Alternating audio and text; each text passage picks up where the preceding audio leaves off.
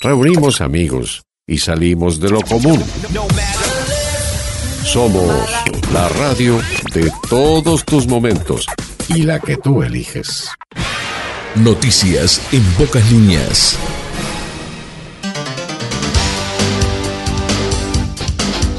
Llegamos al viernes, estamos en este 27 de enero de 2023 y como cada día a esta hora con todos ustedes compartimos las noticias en pocas líneas, lo más destacado en la información en las últimas horas.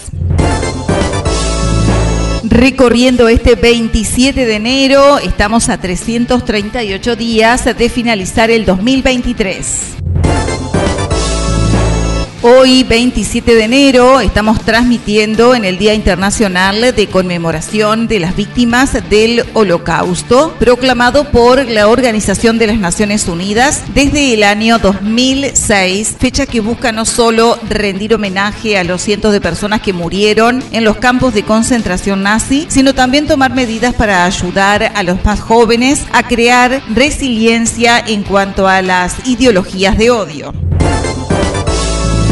Y en la jornada de hoy estamos saludando a el conservador restaurador en su día. Se celebra desde el año 2012, proclamado por la Confederación Europea de Organizaciones de Conservadores. Este día, el Día Internacional del Conservador Restaurador, es una fecha que se estableció en el 18 Congreso Internacional de Conservación y Restauración de Bienes Culturales, celebrado en Granada en 2011 11, estableciendo el 27 de enero como fecha oficial. El objetivo de este día es rendir un homenaje a todos los conservadores y restauradores de piezas históricas y culturales del mundo. Noticias departamentales. El secretario general de la Intendencia de Colonia, Guillermo Rodríguez, junto al diputado Mario Colman, el alcalde Agustín Callero y edil departamental Andrés Pasarino, recorrieron obras en Nueva Palmira. Como primer punto, conocieron el nuevo edificio donde está instalado el municipio, donde señalaron estar gratamente sorprendidos por el cambio y que a su vez es un lugar que puede utilizar toda la comunidad, agregando la importancia de que también el MIDES atiende en dicho lugar. Se visitó las obras de bituminizado de la zona de Brisas del Uruguay, como así también otros barrios donde se proyecta realizar el asfaltado de calles. Se evaluó positivamente bituminizar frente a las viviendas de Covicipa por calle Estados Unidos y luego calle San Martín, vía para llegar a la escuela 113 por muchos niños. Rodríguez indicó que hay una licitación en curso exclusivamente para Nueva Palmira en lo que tiene que ver con el nuevo pavimento o reconstrucción de pavimento. La licitación comprende entre 30 y 40 cuadras. ANP contrata en forma directa a empresa de seguridad en Carmelo. La Administración Nacional de Puertos adjudica a la firma Prodomus el servicio de portería y vigilancia en el puerto deportivo de Carmelo. Dicho contrato en principio es por tres meses a partir del primero de febrero de 2023. En tanto, en el puerto de Juan Lacase, la adjudicación de tareas se realizó a partir del primero de enero y correspondió a la firma Cevicol. Con más información desde la ciudad de Carmelo, del 3 al 5 de febrero, Fiesta Nacional de la Uva en Carmelo. Esta edición será la número 50 y los festejos tomarán mayor relevancia. Esto sin duda se plasmará en los espectáculos con más de 20 grupos musicales en escena. Información nacional.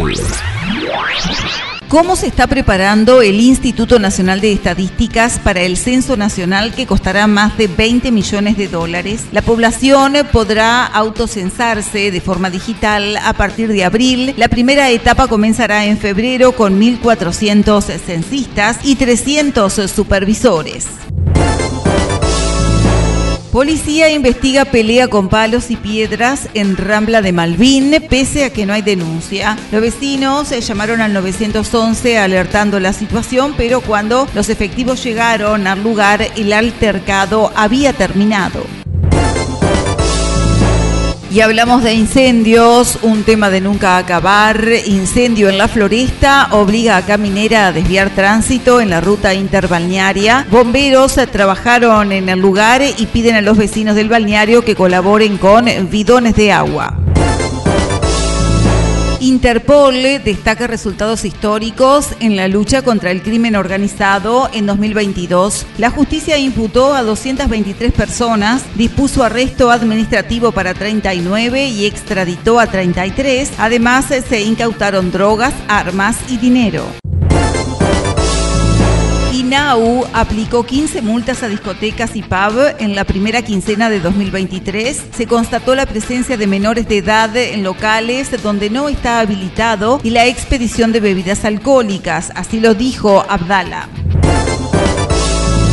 Ministerio de Trabajo y Seguridad Social extendió seis meses más el seguro de paro para trabajadores de Punta Shopping. La cartera argumentó la prórroga porque una parte de los funcionarios aún no se reinsertaron en el mercado laboral. Vence en febrero.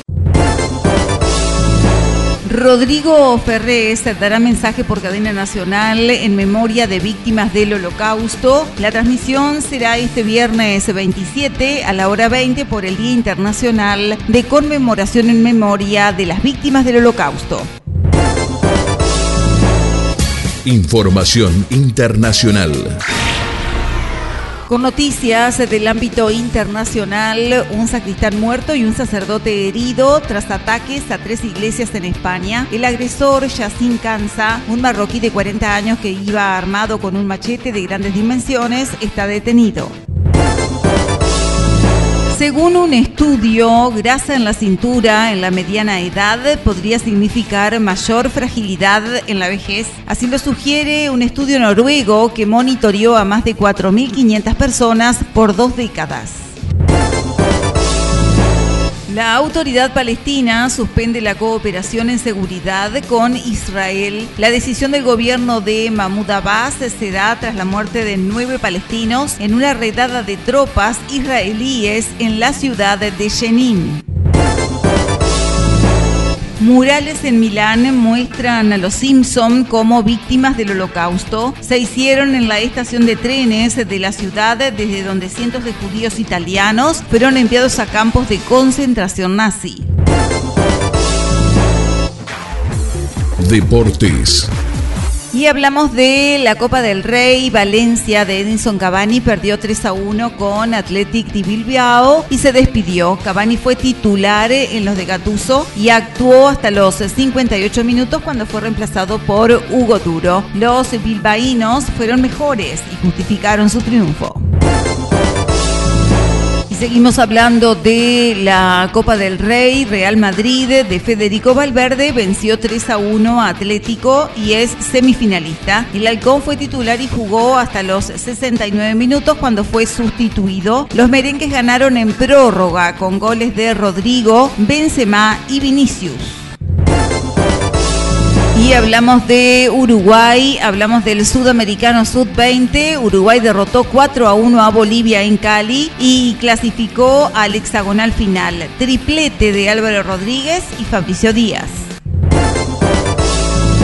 Hacemos un repaso por el pronóstico del tiempo para la jornada de hoy viernes. Precipitaciones aisladas con máximas de 29 grados y mínimas de 21. Vientos a 10 kilómetros en la hora. Humedad relativa del 61%. El sol salió 6 con 8 minutos. Se ocultará a la hora 20 con 2 minutos.